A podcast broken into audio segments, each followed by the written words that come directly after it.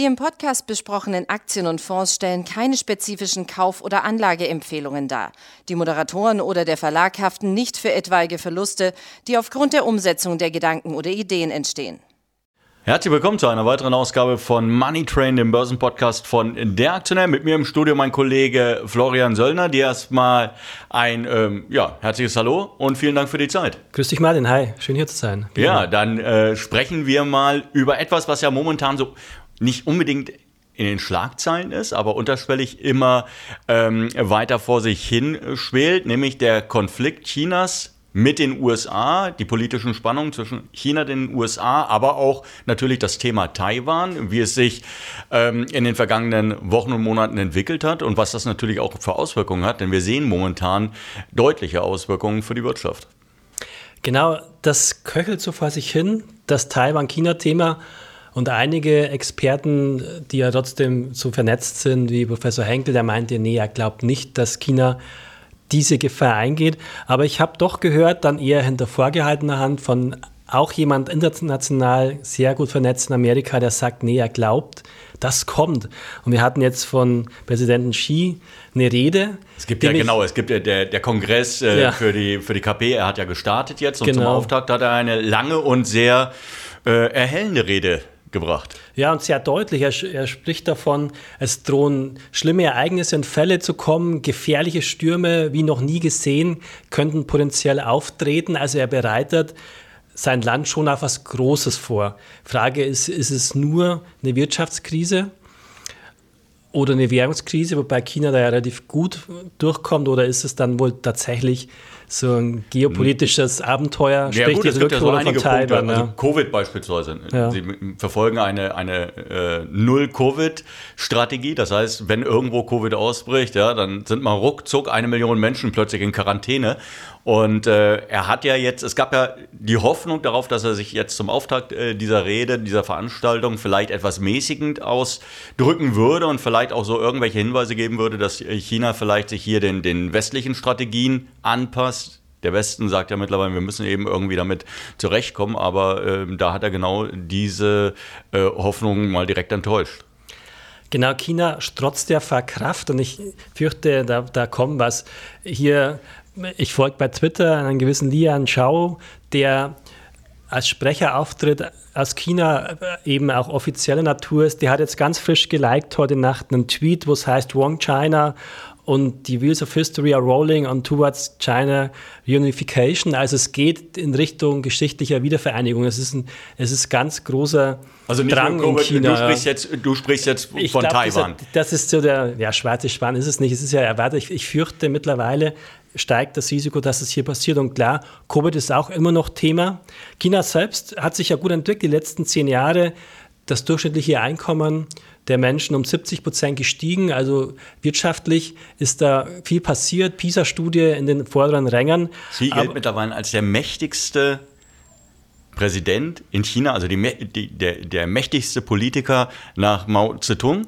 Und das ist ja das eine. Und niemand hat so viele Menschen aus der Armut geholt wie seine Regierung, also unter seiner, unter seiner Amtsführung. Eben, ich meine, wieder immer noch, ich meine, es ist ja ein offen, sage ich mal, kommunistisch-sozialistisches Land erstmal, aber die wirtschaftlichen Prozesse versteht man sehr gut. Man sieht es bei der Währung, die funktioniert, man hat einen top ausgebildeten Finanzmann da sitzen und wirtschaftlich brummt eben, ja, das ist mal nicht abzusehen. Wir hatten schon mal darüber gesprochen, Staatsquote deutlich niedriger als hier bei einigen westlichen Ländern wie unserem. Also ernst zu nehmen, aber natürlich auch trotzdem, glaube da wirst du mir recht geben, aber da frage ich dich mal als China-Experte, die Risiken sind schon gestiegen für China-Aktien. Leider. Es gibt ja tolle Aktien wie Baidu, die ich toll finde, KI. Das zieht sich jetzt Google zurück bei der Spracherkennung und Übersetzung, weil Baidu zu gut ist unter anderem oder vielleicht, weil man sich entkoppeln will, weil man schon was ahnt. Aber ich glaube, das wirtschaftliche Risiko ist schon hoch, Martin. Oder würdest du jetzt empfehlen, da China beizumischen? Das, da, ja, das ist sicherlich ein schwieriges Thema. Also Google hat sich ja ohnehin äh, schon vor, vor Jahren dazu entschlossen, äh, auch äh, auf Druck der eigenen Mitarbeiter äh, mit China da keine großen Geschäfte machen zu wollen. Ähm, das ist der eine Teil sicherlich gewesen. Der andere kam, kam natürlich diese, dieser politische diese politischen Spannungen zwischen China und den USA, die schwelen mittlerweile seit Jahren. Darunter haben natürlich Darunter haben dann die chinesischen Werte gelitten. Dann kam natürlich dazu die Regulierung der KP, was die eigene Wirtschaft betrifft, vor allen Dingen den Internetsektor betrifft. Man hat das Ganze natürlich über, überschrieben mit, man will den Wettbewerb stärken, den freien Wettbewerb stärken, um, um neue Player hochkommen zu lassen. Ähm, das war auch sicherlich keine so schlechte Idee, aber es hat wenn man das Ganze jetzt natürlich in einem gewissen Kontext sieht, dann ähm, macht man, bekommt man eher den Eindruck, es ging vor allen Dingen darum, natürlich auch Kontrolle auszuüben. Man Klar. wollte diesen Wildwuchs und man wollte dieses unkontrollierte Wachstum eindämmen und man war, hat auch von Seiten der KP nicht zurückgeschreckt, große Konzerne, sich mit großen Konzernen anzulegen, die ja eine gewaltige Wirtschafts Macht darstellen. Und trotzdem wurden eine äh, Alibaba eingenordet, ja, Alibaba, JD.com, Tencent, also die ganz großen Unternehmen, da haben die nicht zurückgeschreckt. Und das hat dann, das war dann die nächste Bad News eigentlich. Und gerade in diese stürmische Wachstumsperiode hinein wurde das alles runtergeregelt, runtergeregelt. Ähm, das ist ein schwieriges Thema. Die einzige Branche, die eigentlich bisher gut davongekommen ist, alles was mit Elektromobilität, also was mit, der, mit dem Automobilsektor zu tun hat. Aber hier sieht man natürlich auch, es gibt ja das Ziel Chinas, man will ja international expandieren. Und ähm, das, das, war vielleicht einer der, ja, das war vielleicht einer der Gründe, weshalb man da die lange Leine erstmal gelassen hat. Also ist natürlich ganz klar festzustellen, das eskaliert ja eher diese Entkopplung. China sagt, Teslas mit den Kameras dürfen nicht mehr in bestimmte Stadtteile fahren aus Angst vor Spionage. Jetzt will ja Amerika teils verbieten, KI-Chips oder Chipanlagen zu exportieren. Haben wir gerade gesehen. Ja. Haben wir, gerade, wir haben gerade das Dekret gesehen des Handelsministeriums, dass es neue Vorgaben gibt. Du brauchst als amerikanisches Unternehmen brauchst du eine Lizenz, um bestimmte ähm, Chip-Technologien nach China exportieren genau. zu dürfen. Ist jetzt bei Nvidia zwar am ersten Blick nur rund 5% der Umsätze betroffen, aber nie schön, wenn, wenn sowas sich hochschaukelt. Und du sprichst die Elektroautos an, da ist der nächste Punkt, das betrifft dann ja wieder indirekt auch schon Samsung, SDI und Co. Die werden jetzt die Milliardenförderungen aus Amerika die nächsten Jahre erhalten wollen, von den Inflation Reduction Act, großes Anführungsstrichen. Dann darf in den Batterien auch kein Rohstoff aus China wiederum enthalten sein oder, oder nicht in bestimmten Mengen. Also das ist natürlich bremsend insgesamt und nicht absehbar, dass sich das auflöst. Und wie gesagt, der Elephant in the Room ist ja, dass tatsächlich China die Fühler immer mehr ausstreckt nach Taiwan. Daher, so sehr ich einige China-Aktien aus technologischer Sicht gut finde, Baidu hat man angesprochen, oder Xiaomi war mal so ein Altfavorit von uns, würde ich trotzdem. Sind extrem günstig bewertet, darf man ja, auch nicht vergessen. Also absolut. Also Historie, Alibaba, ich glaube, das KGV mittlerweile ja. ist einstellig. Xiaomi auch einstellig. Ja. Wobei VW, um mal einen kurzen Sprung zu machen, VW KGV war immer bei 4. Jetzt ja. kam UBS um die Ecke sagt, nee, kommt eine Rezession, jetzt ist es doch bei 7 oder 8. Also es kann sich schnell drehen. Und na klar, wenn dann eine kriegerische Auseinandersetzung käme, ist ohnehin alles hinfällig. Dann machen wir uns aber ganz neue Gedanken. Ich glaube, 80 Prozent der Chips der Hightech-Chips, auch für den Westen, kommen aus Taiwan.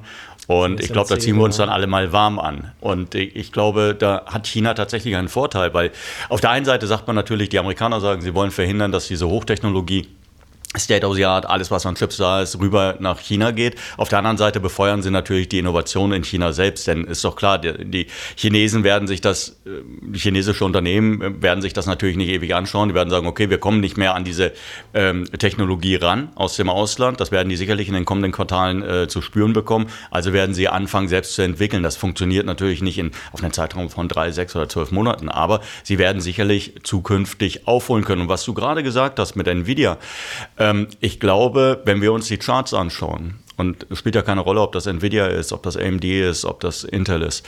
Ähm, die sehen ja alle ähnlich aus. Das hat aber eben nicht nur mit China zu tun. Ähm, du hast an, angesprochen, 5% der Umsätze von Nvidia sind da gefährdet. Es sind tatsächlich 7%, die so ähm, im, im Raum stehen.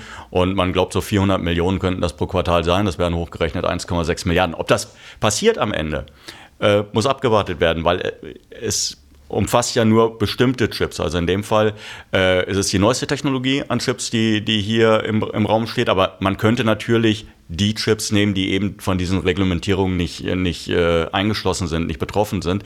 Und dann würde der Umsatzrückgang sicherlich geringer ausfallen. Nur ich würde mir nichts vormachen. Die Chinesen haben in den vergangenen 20 Jahren, haben sie gezeigt, dass sie unglaublich lernfähig sind.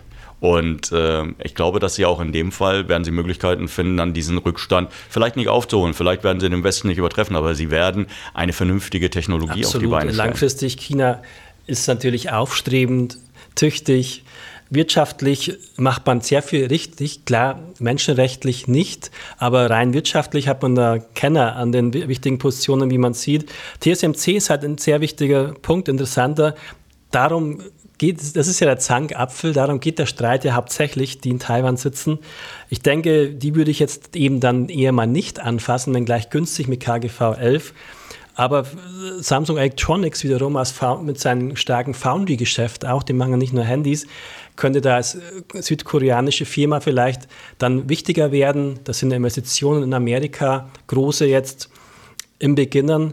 Insofern Samsung Electronics natürlich charttechnisch auch im Abwärtstrend wie so vieles. Alle aber die Digitalisierung wird keine Rezession nachhaltig ausbremsen können. Das wird 2030 natürlich enormst wichtig bleiben. Ja, das glaube ich auch. Also äh, man muss das Thema wahrscheinlich langfristiger sehen. Schauen wir uns die Charts an, schauen wir uns vor allen Dingen die vergangene Woche an den US-Märkten an. Die fand ich ja extrem interessant, weil wir am Donnerstag diese nach den Inflationsdaten sehr, einen sehr starken Abverkauf zunächst gesehen hatten, dann dieses Monster Reversal mit historisch hohen Gewinnen, die wir dann erzielt haben und am Freitag wurde direkt wieder ein Teil abverkauft. Und wenn, wenn du dir die Chip Chip-Aktien angeschaut hast, eine, eine Nvidia beispielsweise, die ist äh, am Donnerstag stark gestiegen, also sie war, hat natürlich tief aufgemacht, ist dann stark gestiegen, aber am Freitag ging es schon wieder 6,5 Prozent nach unten. Also ich glaube, da ist das letzte Wort nach unten eben noch nicht gesprochen. Wenn du das als Anleger langfristig siehst, denke ich natürlich, Nvidia hat gerade auf der Hausmesse seine eigenen neuen Chips vorgestellt. Sie haben außerdem bekannt gegeben, dass sie äh, ähm, die Preise anheben werden. Also sie haben Möglichkeiten, gegen die Krise anzugehen, aber gegen den Trend insgesamt, diesen wirtschaftlichen Abwärtstrend, den wir sehen, gerade bei PCs. Nee, schau, dir, schau, schau, dir, schau dir AMD an, die, die gesagt haben, wir sind sequenziell im PC-Bereich, sind wir äh, um mehr als 50 Prozent eingebrochen. Da haben alle, selbst Analysten, die das schon sehr lange machen, haben gesagt, um wie viel seid ihr eingebrochen? Also sie haben, die haben ihre Vorgaben, glaube ich, die, die Umsatzvorgaben ja, um eine Milliarde, um eine Milliarde Dollar verpasst. Heute, heute hat Hypoport, das ist jetzt wieder ein Randthema, gesagt, das gab es noch nie in 25 Jahren, knapp 30 Prozent Einbruch bei Immobilienkreditfinanzierungen. Und du sagst, aber um mal beim Chip-Thema zu bleiben, ich finde Nvidia auch technologisch super interessant. Der Tor-Chip, der jetzt vorgestellt wurde, nochmal doppelt so viel Rechnerpower als der ursprünglich Kann man sich gar nicht vorstellen, ja, wie sie das hinkriegen. Trillions of Operations äh, ähm, fegen hier alles hinweg. Also ich finde das schon interessant, wie du auch darauf hinweist. Jetzt diese Kämpfe, diese Intraday Reversals sind für mich schon so ein Anzeichen. Vielleicht besteht die Chance auf einen Rebound. Wir hatten ja in jeder großen Abwärtsbewegung in den letzten 20, 30 Jahren immer gewaltige Rebounds. Also ich denke schon, wir haben eine gute Chance, würde ich aber auch entsprechend abwarten, bis wir dann deutliches Momentum, kurzfristige Stärke sehen, dass Titel wie ein wieder mal ein Rebound starten. Aber dann, wie du schon sagst, bleibt da einiges ungewiss. Ich denke, das bleibt dann trotzdem noch ein, zwei Jahre schwierig im Markt. Aber dann wird man eben Jahrhundertaktien oder Jahrhundertaktien sehr hoch gegriffen, aber wirklich die Qualitätsaktien bis 2030 und 40 enormst günstig einsammeln können in den nächsten Jahren. Also wir haben natürlich enormst Risiken und ich fürchte, fürchte, fürchte, hast da kommt noch einiges auf uns Hast du gerade enorm gesteigert? Du hast enorm noch, ja, du, bin, du, hast enorm noch mal gesteigert. Zeit steigert ja jeder, ja. Also überall, wohin man guckt, geopolitisch oder auch Analysten sagen, also es ist natürlich schon extremstes Umfeld. Und wenn man sich vorstellt, Martin, wenn jetzt China sagt, okay, wir holen uns jetzt Taiwan, also man, das ist ja im Prinzip nochmal mal eine Steigerung ist Wobei ja jetzt Sie das nicht gesagt genug, haben. Sie haben das ja nicht gesagt, das muss nee, man ja klar nee, das, sagen. Das Sie, Sie, haben, Sie haben, äh, hat ja jetzt auch nochmal gesagt, wir prinzipiell streben wir natürlich eine friedliche Lösung an. Gut.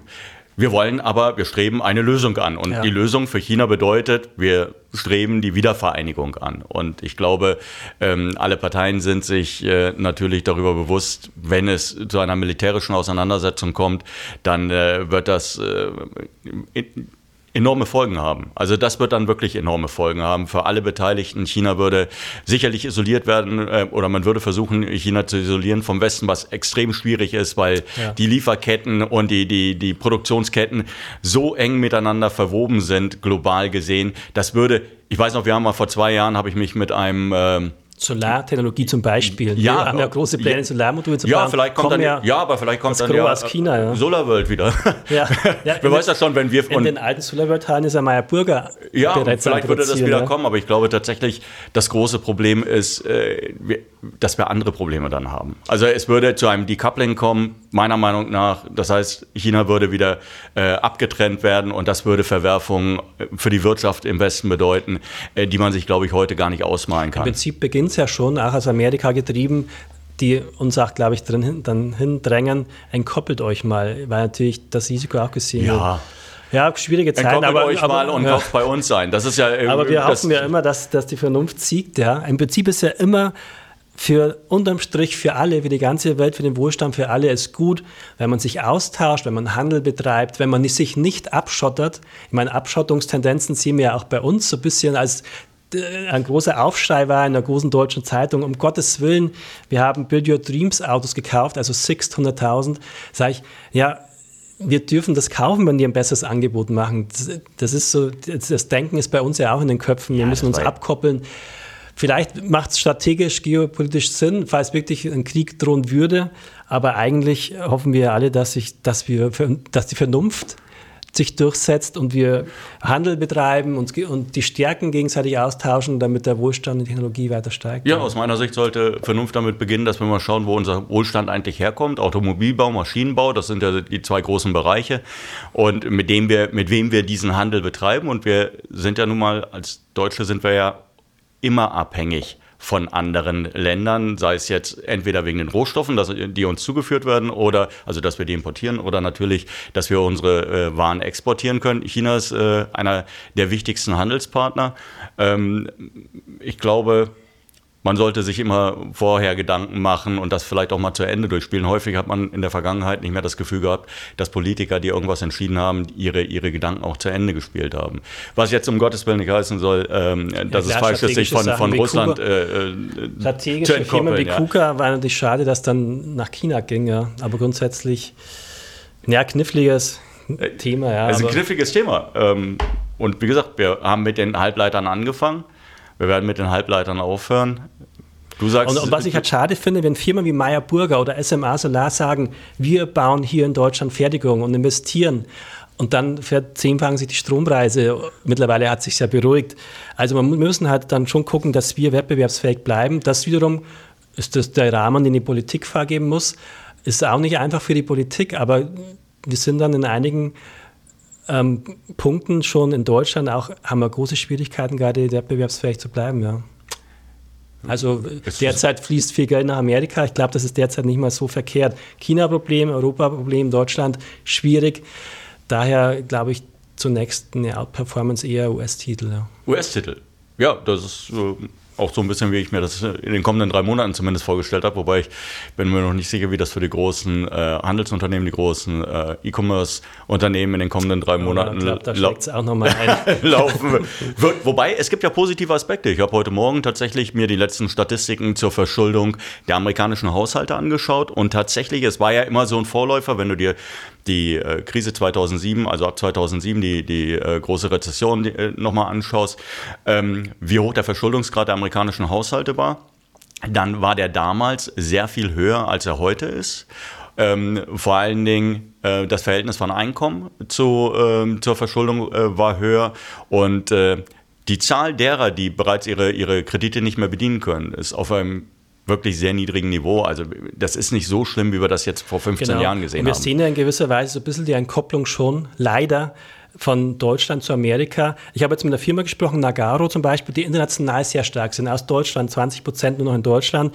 Die sagen, naja, es, wir sehen hier in Deutschland sehr viel kritisch. Logisch, alle reden über den Blackout, über die hohen Energiekosten, aber in Amerika ja nicht. Amerika schaltet keine Kraftwerke ab, die haben sehr günstige Gaspreise, die machen Fracking. Die, wir haben natürlich viele Probleme, die nur hier bei uns sind. Daher hat natürlich Amerika auch enorme Probleme, auch eine Wirtschaftskrise. Aber derzeit sieht es hier noch ein bisschen besser aus. Der Einäugige unter den Blinden. Ja. Die Amerikaner oder wir? Die Amerikaner. Die Amerikaner. Die Amerikaner, ja. Man sieht es ja auch momentan am Dollar. Ne? Er ja, steigt und steigt und steigt. und steigt. sozusagen. Ne? Ja, das ist halt einfach attraktiver momentan. Ne? Kann man anders nicht sagen. Aber es gibt halt immer Punkte und Regionen. Als Investor ist halt das der große Vorteil. Meine, als Bäcker leider nicht. Da habe ich, das finde ich auch echt schade, dass da viele so betrifft. Die können nicht sagen, okay, ich mache jetzt morgen eine Filiale in Amerika auf. Als Investor haben wir diesen Vorteil, zu sagen, okay, dann kaufe ich halt keinen deutschen Automobilhersteller, sondern vielleicht eine amerikanische Solaraktie. Das ist für Investoren schon eher einfacher, aber daher ja. der Tipp, flexibel zu bleiben in diesen irren Zeiten. Ja. Als Anleger. Ja, ja als Anleger geht es, ja. Als Anleger, ja, ja. Leichter. Aber auch da muss ja das Geld irgendwo herkommen. Ja. Na gut. Ähm, es wird ein sehr interessantes äh, viertes Quartal werden. Wir kriegen ja jetzt die Zahlen vom dritten Quartal. Was die Banken so bisher geliefert hatten, war gar nicht, war gar nicht so schlecht, aber das ist natürlich äh, sicherlich keine, kein Gradmesser. Ähm, das werden wir jetzt in der kommenden, also in der laufenden Woche, kommt Netflix die Zahlen, kommt Tesla die Zahlen, da werden wir sicherlich Spannend, einen, ja. ja. einen deutlicheren Einblick, wie es im dritten Quartal gelaufen ist und die Unternehmen werden sicherlich einen Ausblick für die kommenden drei Monate geben, hoffe ich zumindest, dass sie uns so ein bisschen äh, dran teilhaben lassen, wo die Probleme liegen. Oh, und dann werden wir uns in der, spätestens in der kommenden oder übernächsten Woche dann nochmal zusammensetzen und werden darüber sprechen. Es bleibt spannend. Es Mehr als uns lieb ist oft, aber es, ist, es bleibt, bleibt, spannend. spannend. Ich glaube, das Einzige, was man rausziehen kann, man muss momentan vorsichtig sein und wenn man anlegt, tatsächlich so, dass man das Ganze vielleicht auch auf ein paar Jahre anlegt ähm, dass man dann nicht mit jedem, mit jeder Korrektur dann. Nicht nur, nicht nur Penny Stocks kaufen, sondern auch mal drei Kästen Limo für den Keller. ja, drei Kästen. Blackout.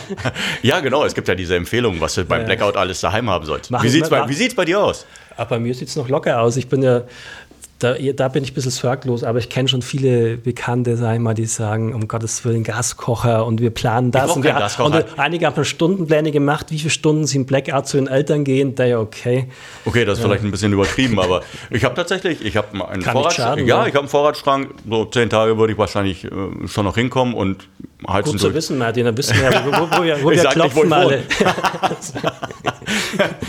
Dann wird es gemütlich. Bei dir am Kaminfeuer wahrscheinlich? Ja, ja, selbstverständlich. Na schau. Naja, gut. Mal schauen. Sehen wir, sehen wir uns spätestens ah. hier oder dort. Ja. Genau, entweder hier oder bei mir zu Hause. Also, ähm, danke dir auf jeden Fall, dass du dir die Zeit danke genommen hast. Ja, und äh, wir hoffen natürlich, es hat dir ein bisschen Spaß gemacht. Und ansonsten hören wir uns demnächst wieder. Bis dahin. Tschüss. Dann, servus.